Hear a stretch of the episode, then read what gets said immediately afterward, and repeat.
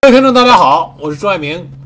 继续给大家播讲近现代苏俄的璀璨群星啊。最近一段时间比较忙，所以更新的没有那么及时啊。当然还会给大家继续更新下去。那么今天开始呢，我要给大家讲另外一位二战期间苏联红军的著名的统帅，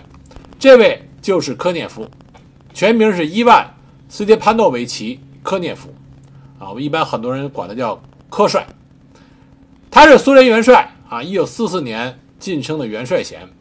是苏联二战期间著名的军事统帅和军事家。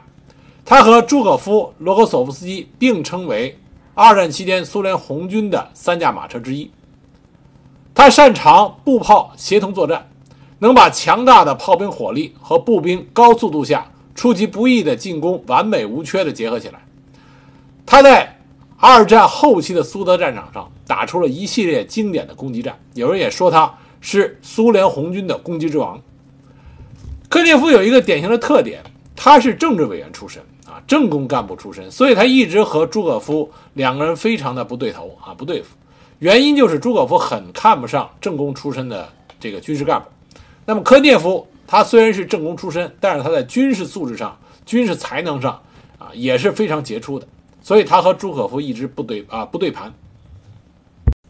但正因为科涅夫是政工出身，所以他在部队士气的掌握上，如何激励士兵的英勇斗志方面啊是非常杰出的。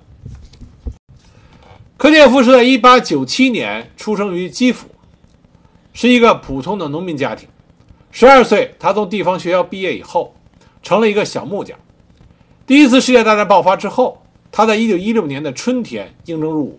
在俄军西南战线的一个炮兵师里当士官。一九一七年十月革命后，俄国军队被解散，他复员回家，在家乡参加了地方苏维埃。在一九一八年初，加入了苏联共产党，并且担任当地工农战斗支队的政委。在当时苏俄内战期间，他向军区政委伏龙芝主动请缨，率领他的工农支队开赴东线作战。他被任命为幺零二装甲列车的政委。率领装甲列车执行在敌后的骚扰作战任务。当时他主要的这作战任务是向鄂木斯克方向，向高尔察克的白匪军发动进攻。因为立下战功，所以后来又担任了旅政委和师政委。在科涅夫的早期经历，他有一件很值得炫耀的事情，那是发生在1918年，他和他的一个好朋友，也是后来成为苏联著名作家的法德耶夫，到莫斯科去玩结果得知了。我们之前在之前的专辑里边讲到过的啊，克朗施塔德水兵政变啊，水兵事变。当知道这个事情的时候，这两个年轻人就和其他的志愿者一起去参加了对施朗啊克朗施塔德水兵的镇压。因为在镇压过程中，科涅夫立下军功，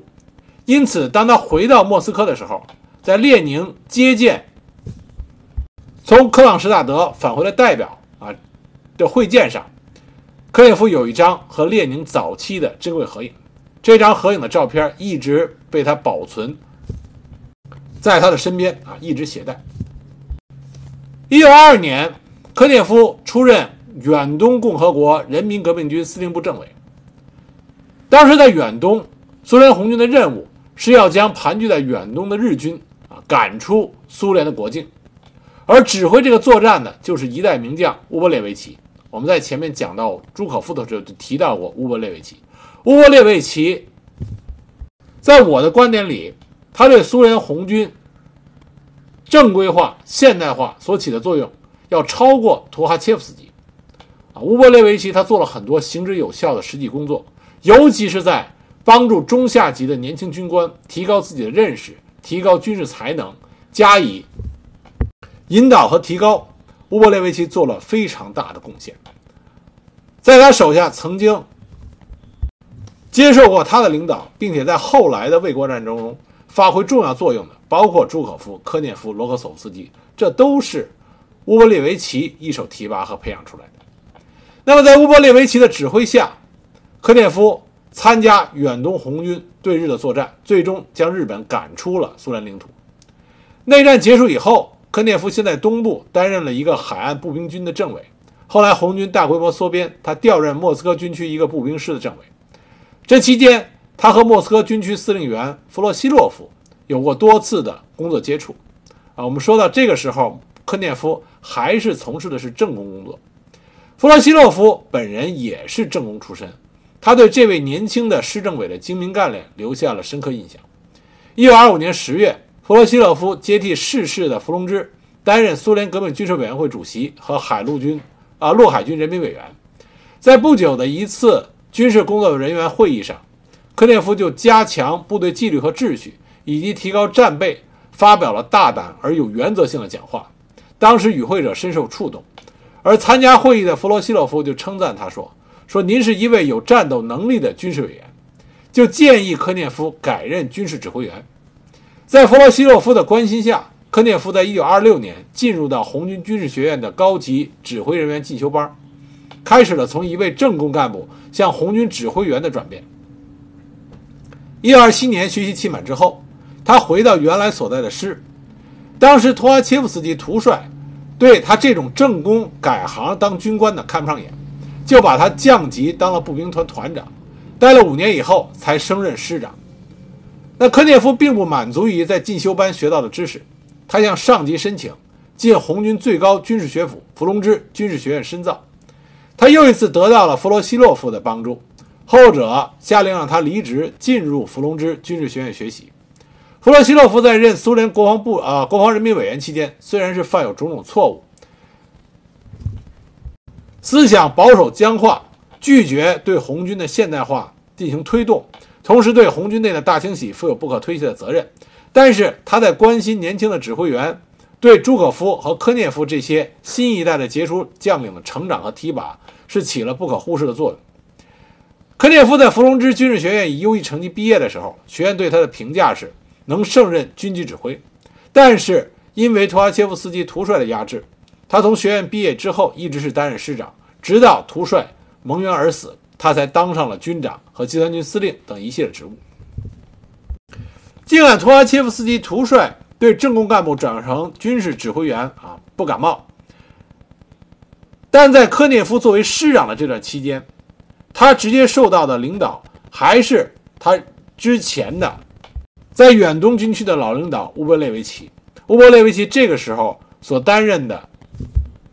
是莫斯科军区和后来白俄罗斯军区的司令员，因此科涅夫一直是在乌波列维奇的直接领导下。从乌波列维奇那里，科涅夫学到了很多东西。科涅夫这个人比较傲，而且都公认的他比较自私，因此在他的嘴里想对别人有一个很好的评价是非常难得的。但是科涅夫。在他的人生中，多次以崇敬的语气谈到乌波列维奇，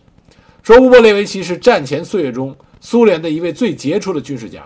说在他领导下工作的这段时期，对他自己受益匪浅。也就是科涅夫从乌波列维奇那里学到了很多非常有用的东西。在苏联红军进行大清洗的时候，科涅夫作为苏联红军的一员，他其实上差一点儿就成为大清所啊大清洗的牺牲者。是因为他被调查出他有伪造出身的不法行为，他改过他的出身啊。他在一九二一年曾经修改出身，成为贫农。本来他的调查报告就要上交给啊他的上级机构，一旦这个报告进入到肃反人员的视线里边，科涅夫难逃一劫。但幸运的是，这些报告递上去的时候，已经是一九一九三八年。斯大林已经决定要停止大清洗了，再清洗下去，苏联红军就完蛋了。斯大林决定终止逮捕潮，这样使得科涅夫逃过一劫。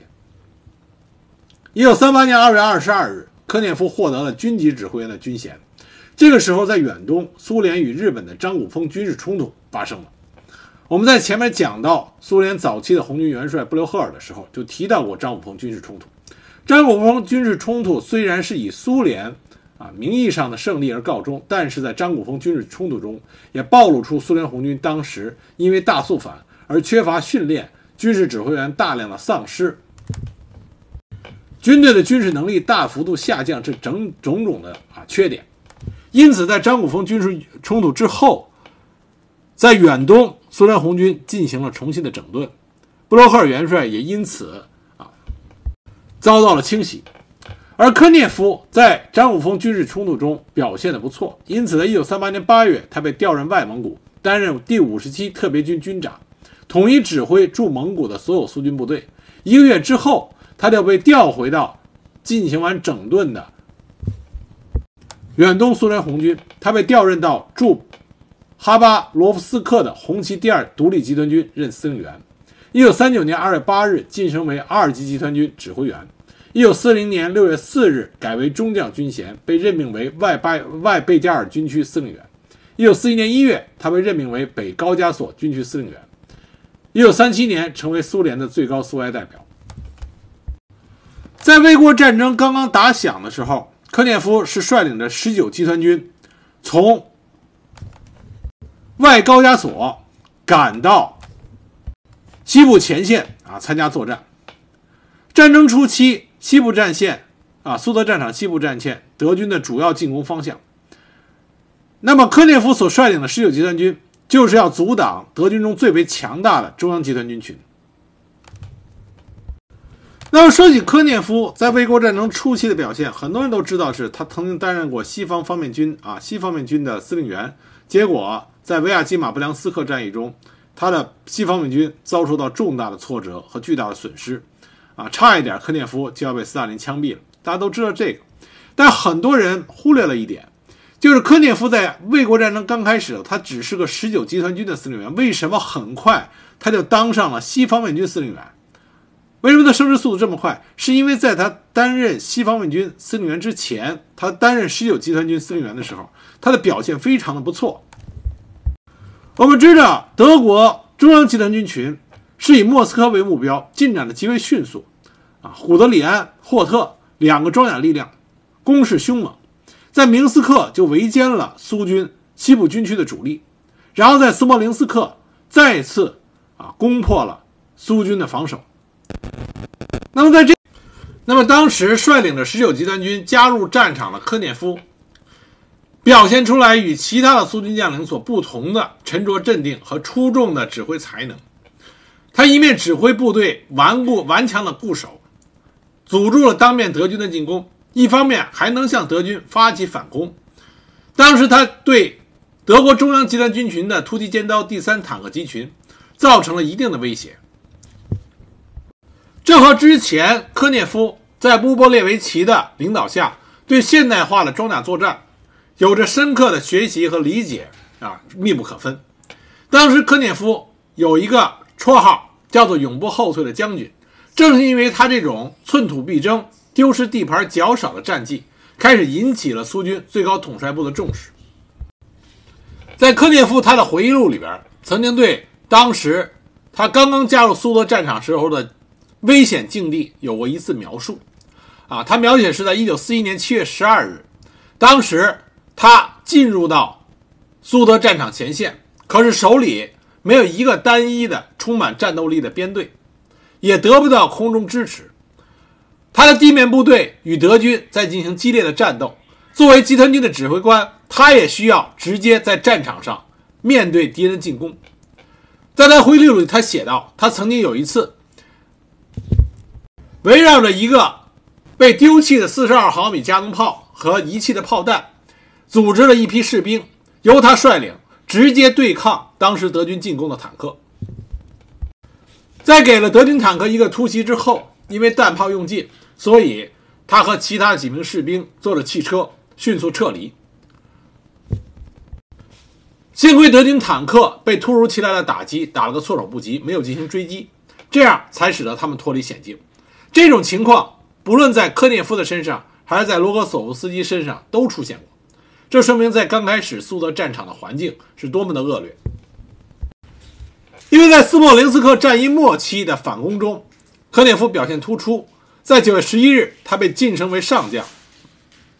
次日，接替了去西南方向救火的铁木辛格，成为西方面方面军的司令员，接过了防守莫斯科方向的重任。因此，我们在说科涅夫在西方方面军司令员位置上所遭遇的惨败之前，要先承认，在苏德战场、苏德战争初期。他在斯摩棱斯克上的表现还是颇为突出的。在担任西方方面军司令员以后，这个时候科涅夫的西方方面军共有六个集团军，四百八十辆坦克，其中先进的 T 三十四和 KV 型坦克只有四十五辆，实力在当时仅次于苏军的西南方面军。九月份，由于德军中央集团军群的装甲主力之一古德里安的第二坦克集群被调往南方包抄苏军的西南方面军，中央战场出现了短暂的平静。但是，随着苏军的西南方面军在基辅战役中被围歼，德军的大量兵力开始向中央战场集中，准备发动对莫斯科的攻势。在中央方向，德军投入了三个坦克集群，第二、第三、第四和三个野战集团军，第二、第四和第九，占当时苏德战场德军总兵力的二分之一和装甲兵力的四分之三，共有一百八十余万人啊，一百八十余万人，一千七百辆坦克，一千三百九十架飞机，一点四万门火炮和迫击炮。他们当面呢是苏军西方方面军，也就是科涅夫任司令员的西方方面军、预备队方面军和布良斯克方面军。这三个方面军共有一百二十五万人、九百九十五辆坦克、六百七十七架飞机、六千八百零八门火炮和迫击炮。无论是在兵力、火器上，还是在人数上，苏军都处于劣势。而最关键的一个问题是，苏军的这些指挥员们，尽管在之前向科涅夫受过。啊，这个现代化战争理论、装甲力量理论啊，这些的研究和提高，但是和真正的实战还差别很远，因此在战役态势上部署不当。苏军在强调进攻战略的同时，对防御的研究不够，尤其对如何抗击敌人坦克集群的强大突击缺少对策，这是普遍现象。包括科涅夫在内的几位方面军司令员都没有将主力部署在纵深。而是呈前沿的一线部署，这使得苏军的防御纵深过浅，恰恰就不利于防御德军已经驾轻就熟的集中装甲力量进行大规模的远程迂回突破。而科涅夫他们呢，进一步又错误地估计了德军可能发动的进攻方向，将重兵部署在西面，结果德军的坦克重兵集团出乎科涅夫等人的预料，不是从西面，而是从南北方向实施主要突击。迅速突破了当面薄弱的苏军防线，这就是令科涅夫一生中最大的败笔——维亚基马布良斯克战役。在这次战役中，科涅夫比其他将领好一点的是，他比其他的将领更早的发现情况不妙。他曾经给斯大林汇报了局势的凶险，但是斯大林并没有下定决心命令撤退。而科列夫本人，毕竟他刚刚从集团军司令升职为方面军司令，他没有那么大的胆量，敢独断专行的下达撤退命令，因此科列夫也没有主动指挥撤退，这就造成了这一次巨大的惨败。我给大家具体讲一下维亚基马布良斯克战役啊，说是具体，实际上就是给大家过一遍维亚基马布良斯克战役。如果有的朋友不太清楚的话，这里可以讲一下，因为维亚基马布良斯克战役是莫斯科战役前期的一个重要战役啊。一九四一年，按照台风战役计划，德军的中央集团军群以南啊，以南突地集团，南突地集团是谁呢？是第二集团军司令威克斯上将，坦克第二集群古德里安上将。由绍斯特卡地域和罗斯拉夫利以南地域实施向心进攻，突破布良斯克方面军的防御，围歼该方面军，而后以快速兵团从南面和东南迂回莫斯科。他们正面的布良斯克方面军包括苏军的第五十、第三、第十三集团军，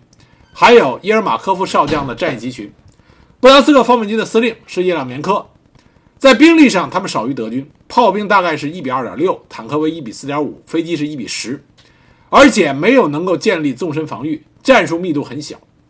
一九四一年九月三十日，德军经过炮火和航空火力的准备以后，转入进攻。到日落前，坦克第二集群所属部队已经突破了苏军第十三和第五十集团军的薄弱防御，开始从南北两面迂回布良斯克方面军，开始前出苏军的后方。因此，最高统帅部大本营命令在莫森斯克地域展开近卫步兵第一军，军长为列柳申科少将，为对冲向呃，同时对冲向布良斯克方面军后方的德军坦克集团建立了航空兵集群。十月三日，德军占领了奥廖尔，并且沿着奥廖尔图拉公路向前推进，同时得到了航空兵的支援，但是苏军也进行了顽强的抵抗。苏联最高统帅部大本营命令近卫步兵第一军的部队，在预备航空兵第六集群和方面军航空兵的支援下，阻挡德军当时的进攻。在这一系列的战斗中，有一个表现非常突出的人，这个人名字叫做卡图科夫，当时任上校，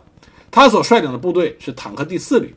啊，这里边我给大家具体讲一下卡杜科夫上校所领导的坦克第四旅，他对当时德军的那个有效阻击，可以跟大家说一下，在前线这种中级将领的战场表现里边，苏联红军也有很多光彩之处。当时卡杜科夫上校的坦克四第四旅，使得古德里安的第二装甲集群被迫在别廖夫和穆森斯克一线滞留了两周，啊，以便调拢新的预备队。这是一个非常杰出的战绩，很多人并不是很清楚。卡图科夫的坦克第四旅本来是预备队，但是因为德军的第二这坦克集群和第二集团军的西南突击兵团突进速度极猛，因此当时最高统帅大本营命令作为预备队的独立第四坦克旅赶赴前线啊，因为手里没有兵了。卡图科夫上校当时四十一岁，是一位参加过十月革命的老兵。他在参战之前还正发着高烧，刚刚好。而第四坦克独啊第四独立坦克旅也是在十月初，一九四一年十月初才刚刚组建，是由原本属于训练部队的几支坦克装甲分队合并而成，只有四十五辆经过多次激战以后伤痕累累的坦克，绝大多数都是跟不上时代的 T 二十六和 BT 七坦克，先进的 T 三十四只有几辆。那么卡杜科夫在接受命令以后，与他的先头部队日夜兼程，一昼夜行军了三百六十余公里，抵达了穆森斯克。而先头部队呢，也并不是什么强有力的部队，只有二十多台坦克和一个摩托化步兵营。卡杜科夫就当他把他们布置在图拉到奥廖尔的公路两侧，就地布置阵地，准备阻击德军。为了搞清楚奥廖尔方向的敌情，卡杜科夫当时派出了两支侦察队。一支由古古谢夫大尉指挥的一分队，下辖十台坦克和一连步兵；另一支由布尔达上尉指挥，八辆坦克和一连步兵。到黄昏的时候，坦克旅及配属的高炮营和空降营全部到达指定地点，随即在奥莱尔东北利用地形构筑防御工事，所有坦克的装甲侧基地啊，装甲侧基地都伪装设伏。到了晚上，德军出现，几辆坦克带领着大量步兵向侦察群的伏击地开进。侦察群将德军放得很近，然后发起突袭。德军一路高高猛进，这个时候完全没有想到会遭遇到伏击，所以十几辆坦克在几分钟之内就被摧毁。侦察群随即发起冲击，那么德军慌忙撤退，因为打了个措手不及。侦察队当时俘虏了三名俘虏，还缴获了一辆二五幺装甲车和一些文件。那么经过这些文件的翻译和审讯俘虏，卡多科夫就得知。由古德里安亲自率领的坦克第三师、第四师和大量的摩托化部队正在赶来，先头距离他只有十二公里，而他手里又严重的缺乏步兵，所以他向军部求援，同时调整了部署，将所部编成两个梯队。第一梯队由摩步营和反坦克炮兵营和配属的内务人民委员部第三十四团混成营组成，各连并列展开，每个营加强一个坦克排，坦克占领防御地域的侧翼阵地。摩托化步兵营配属由四门四十五毫米反坦克炮梯次防御。第二梯队是坦克第四团，主要用于设伏和反冲击。两个梯队形成一前一后互为犄角的架势。宝贵的 T 三十四坦克被放在两个梯队的中间，伪装设伏。负责防空的高炮也被部署在这里。在连的梯队的侧翼还有步兵和少量的 T 二十六坦克用于警戒。而且这个时候天快要亮，部队疲惫不堪。但是卡杜科夫明白，德国人是不给自己时间休息的，所以他命令各部立即制造假目标，并将装甲力量进行分散隐蔽。当时士兵们很疲惫不堪，非常抵触这个命令。但是命令就是命令，卡杜科夫强制执行，就算累得散架也要执行。所以从凌晨一点到凌晨五点，士兵们一边骂着，一边在阵地的外围搭建了上百个假目标，累的都是动弹不得。很快，他们就明白。卡图科夫的这个要求是会给他们带来非常好的回报。凌晨六时，来自德军几个师的猛烈炮火像暴雨般的落下。得益于连夜布局的假目标，假目标成为德军炮火的主要目标，没有一发炮弹落在了苏军的主阵地上。当假目标区被夷为平地以后，德军以一百多辆坦克掩护着一个步兵团，向着坦克第四旅的设伏地区挺进，并且不断开火。但他们的弹药依然是集中在假目标上，躲在隐蔽区的苏军部队毫发无损。当德军进入交叉火力伏击区以后，前线阵地的数门四十五毫米反坦克炮突然开火，因为距离过近，而且经过精确的瞄准，十辆坦克的十辆德军坦克瞬间被摧毁，德军方寸大乱。然后隐蔽待机的机枪阵地就开起火来，德军的步兵也损失惨重，德军被迫撤退，而卡托科夫也不会留在原地等着德国人反击，他的部队连夜机动到第一军人村的地域。在奥廖尔至穆岑斯克的公路两侧再次设伏，那么又一次给德军造成了比较大的损失。到了六号清晨，吃了两次啊亏的德军再次进攻，这一次德军投入了一百五十多辆坦克和两个团的步兵，而且尚未靠近苏军阵地就疯狂扫射，坦克也进行射击。凭借着数量上的绝对优势，德军的五十余台坦克突入到了苏军的一号防线，防守当地的一个反坦克连啊反坦克炮连和一个步兵连全军覆没。那么德军继续前进，可这个时候卡杜科夫的伏击圈陷阱已经让德军进了啊进到了伏击圈里边。苏联人的中型坦克伏击群已经等候多时，T 三十四坦克群突然开火，而位于第二防线的其他坦克和反坦克炮也一起射击起来。当时古德里安面对着德啊苏军的当时这个打击，他判断苏军的弹药并不多，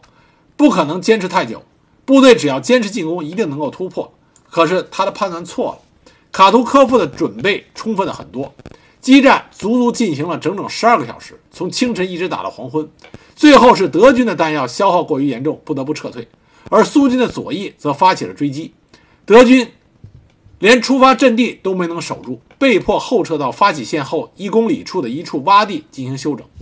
结果，卡杜科夫早就把从最高统帅部派来的卡秋莎火箭炮营用在了这里，整个火箭炮的齐射覆盖了整个洼地。仅仅这一天的战斗，德军就损失了四十八台坦克和上千的士兵，而苏军这边只损失了六台坦克。所以战果上来说，苏军是非常显著的。而趁着炮击，卡洛科夫再次命令部队转移阵地，并布置假目标。这次的防御方向是第一军人村的东北，两翼是伞兵第二零一师和坦克第十一师，就比之前要安全很多了。遭受了重大损失的德军不再急于继续发动进攻，而是在七号和八号两天不断的派出小股部队进行火力侦察，但都遭到重创。但他们也成功锁定了苏军主阵地的位置。准备集中兵力一举突破。到了九日，德军出动多批轰炸机对苏军阵地不断轰炸，随即向第四旅的左翼和中段发起前行攻势。卡托科夫当时镇定指挥，以摩步营、独立营和混成营奋勇阻击，给德军造成了很大的打击。德军在强攻五个小时以后，也没有能够达到突破。德军随即投入预备队，准备迂回苏军的侧翼，结果遭遇埋伏在侧翼的坦克营伏击，又遭遇到。装甲预备队的反击，战斗持续了八个小时方告结束。德军除了丢下坦克的残骸以外，一无所获。但是卡杜科夫这边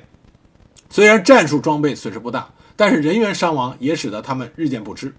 到了九日的晚上，第四旅在穆森斯克的南郊附近占领了新的防御阵地，并且构建阵地。敏锐的德军当即就向其左翼迂回，并且投入了更大的炮兵和空军。因为兵力悬殊，而且兵员得不到补充，独立营没能顶住德军。到了十号的下午，经过激烈的巷战，德军占领了穆岑斯克。在几次反攻无果以后，卡杜科夫利用十日夜间和十一日的凌晨的间隙，率部逃啊跳出了包围圈，撤回了奥普图哈河北岸，结束了任务。正是因为卡杜科夫坚持了这一个星期，改变了莫斯科战役的重要进程。因为在这个星期之后，莫斯科地域就下了一场很大的啊秋雨，整个西部地区变成了泥泞的沼泽，德军的机械化部队就被困在了泥潭里，无法行动。等他们再次能够发起进攻的时候，就已经是寒冬降临了，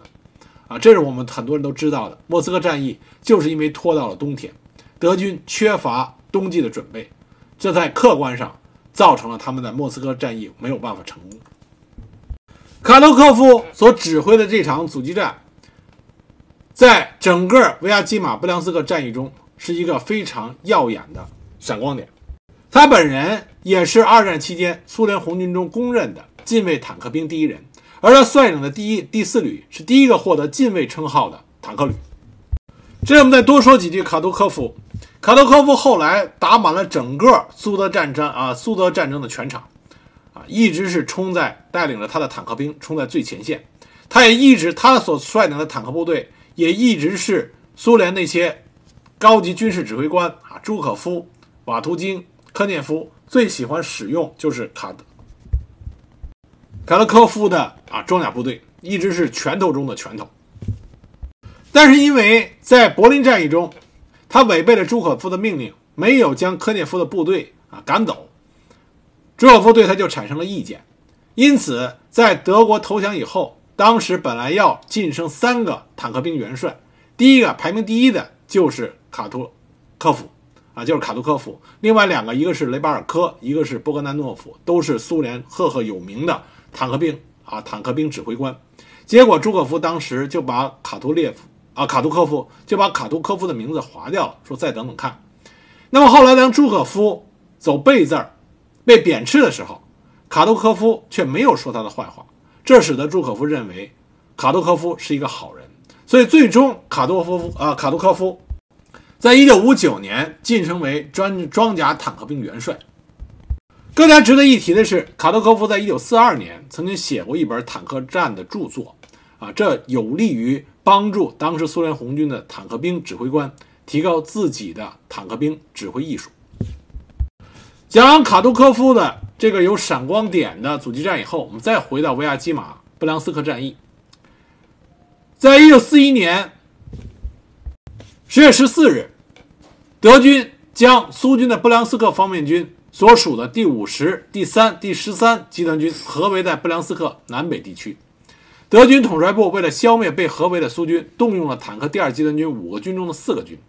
而陷入战役合围的布良斯克方面军各集团军。除了部分在十月二十三日前突围到了别廖夫、波岑斯克、波内里和法捷日一线以外，其余大部分被歼。德军统帅部在制定向莫斯科战略方向实施进攻的计划的同时，他们是拟由由杜霍夫西纳、罗斯拉夫利地域向维亚基马总方向实施强大的突击，以突破苏军防御，合围苏军于维亚基马地域。而后再向莫斯科发展进攻，因此，德军基本上在斯摩棱斯克以东集中了中央集团军的，呃，中央集团军群的基本兵力。那么，苏联红军的两个方面军，他们得到的命令任务呢，是阻止德军在最重要的方向，也就是莫斯科方向上突破，为正在组建和集中新的预备队赢得时间。因此，他们的任务就是死战不退。但是我们前面讲到，科涅夫这些高级指挥官还没有学会如何应对德军强大的装甲突击力量，也就是闪击战啊，如何面对闪击战，如何进行防御，因此他们的防御纵深都太薄了。那么最典型的情况就是，当德军的第三和第四装甲集群进入进攻的时候，他们一天之内就突破了苏军防御，并前进了十五到三十公里，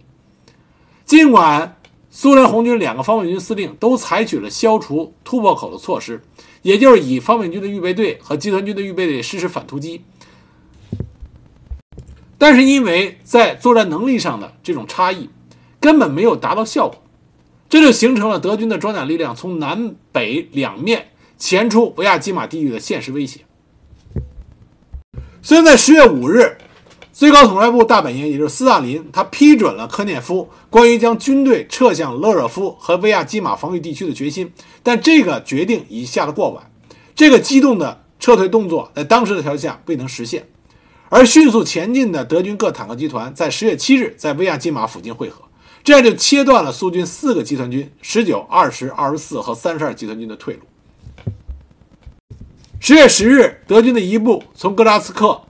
米亚特雷沃和卡卢加这些地域向莫斯科方方向发起进攻，同样同时另一部向加里宁方向实施追击。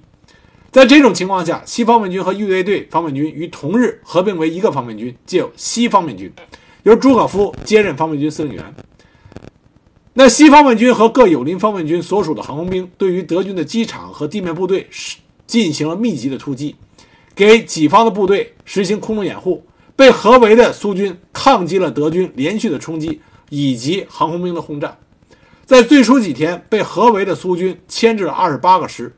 其中有十四个师，一直到十月中的月中都没有办法去抽调去进行之后的对莫斯科的进攻，这是有一定的正面意义的。到了十月十二日，苏联国防委员会决定建立莫斯科防御区，动员了四十五万市民构筑工事，新建了若干民兵师，做好了巷战准备。到了十月十三日，苏军在维亚基马被围的啊这个部队大部分被歼灭，一部分突围。布卢加啊，卡卢加失守，突围的部队部分的撤到了穆扎伊斯克防线，而一部分部队和分队留在敌后进行游击战。到十月十四日，德军占领了加里宁市，而十七日，苏军成立了以科涅夫上将为司令的加里宁方面军。到十月十八日，德军占领了莫扎伊斯克，继而突破了苏军的第二道防线，莫斯科面临真正的危机。维亚吉马布良斯克战役，德军的行动迅速。可以这么说，维亚基马布良斯克战役从很大程度上完全展示了德军装甲力量进行突击，也就是闪击战的这个优点，以及它强大的这种机动力和攻击力。以精锐的德军部啊，以精锐的装甲部队对苏联红军纵深进行迂回，再进行分割包围。德军在此战中共俘虏了苏军六十七点三万人，取得了辉煌的战果。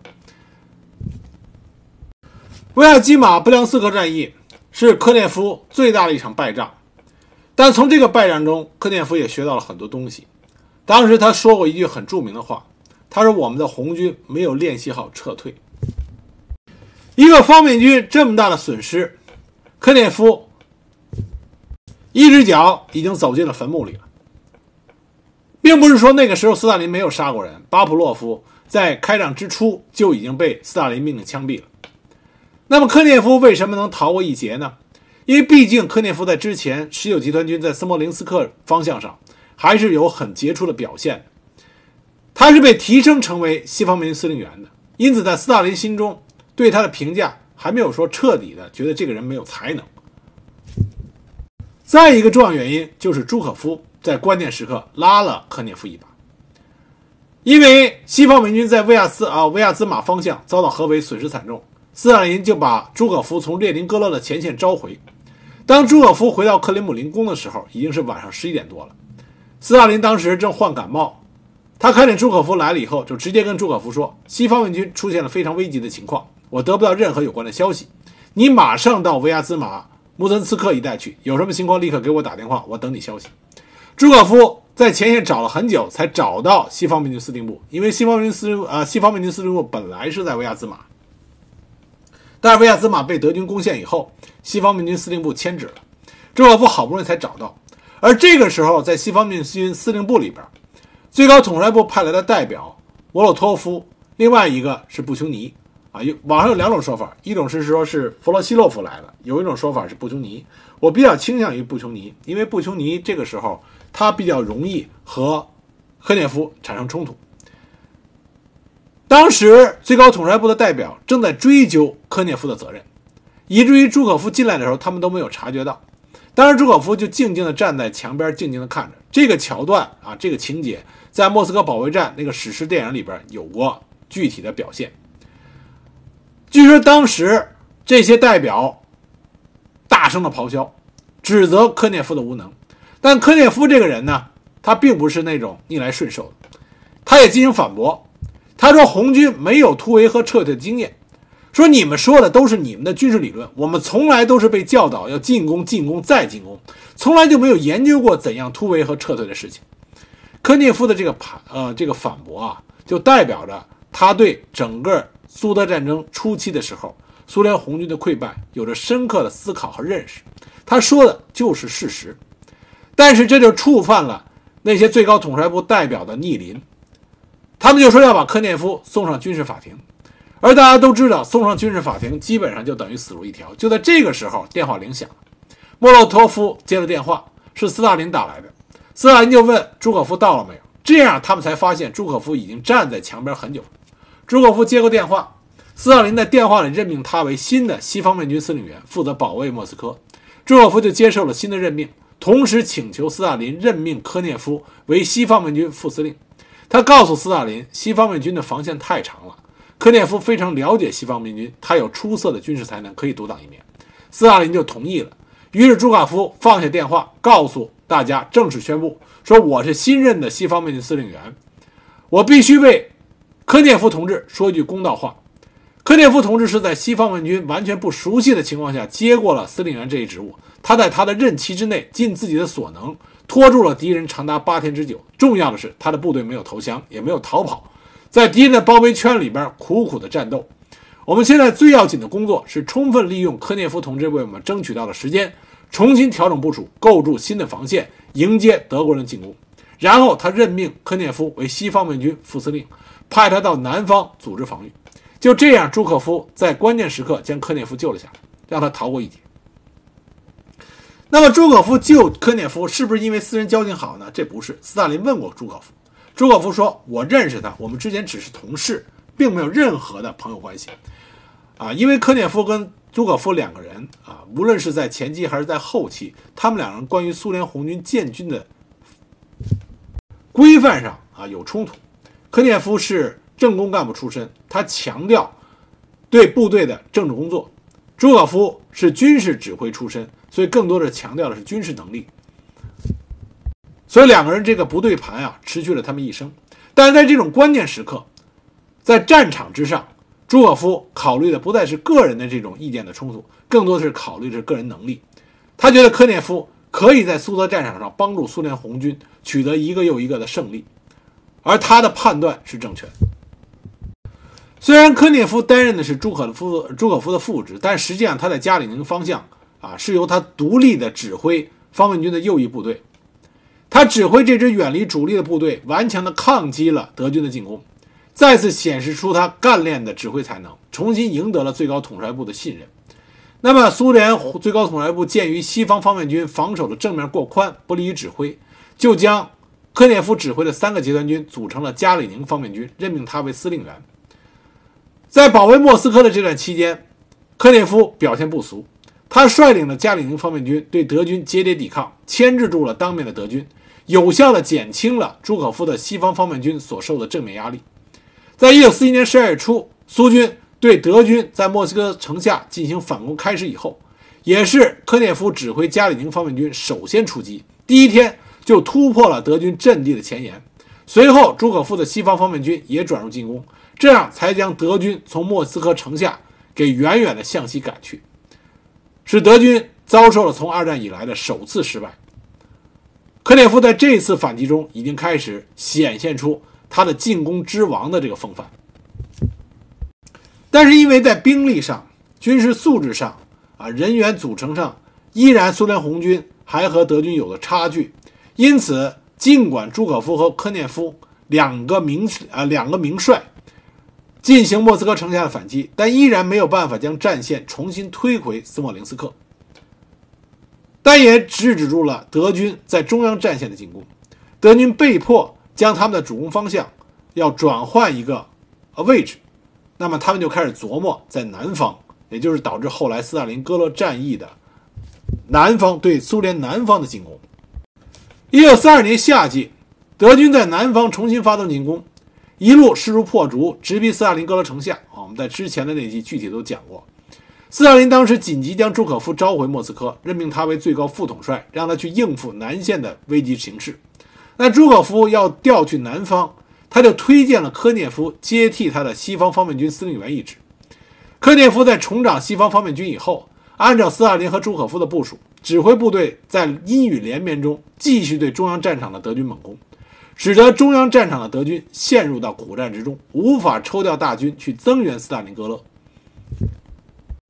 虽然在战略上，科涅夫牵制了德国的中央集团军群，但是。他在具体作战过程中，也遭受了1942年的勒热夫突出部战役，当时苏联伤亡巨大啊，这个惨痛代价。为此，也给他招来了批评。到了1943年3月，科涅夫被调任西北方面军司令。斯大林命令他进行反攻，但是科涅夫认为条件不成熟，拒绝了。他不想再犯维亚基马那样的错误。斯大林大怒，就撤了他的职，将他派到后方任担任预备队的二线的草原军区司令。这是科涅夫再次遭到这种冷遇。但是朱可夫就回忆录里是这么这么写的：战争初期，斯大林对科涅夫的态度是不好的，多次撤去他方面军司令职务。后来，由于科涅夫指挥草原方面军有方，接二连三地取得了战役的胜利以后，斯大林发现科涅夫很会打仗，于是改变了对他的态度。也就是说，科涅夫在担任草原方面军司令员以后，这才是他真正一展宏图，开始成为苏联红军进攻之王、名副其实的苏军名帅的开始之路。那么，他担任草原方面军以后的起始点就是库尔斯克会战，大放光彩。那么在下一集里呢，我给大家继续讲科涅夫如何在苏德战场上攻击、攻击再攻击，以及在战后他的啊重要表现。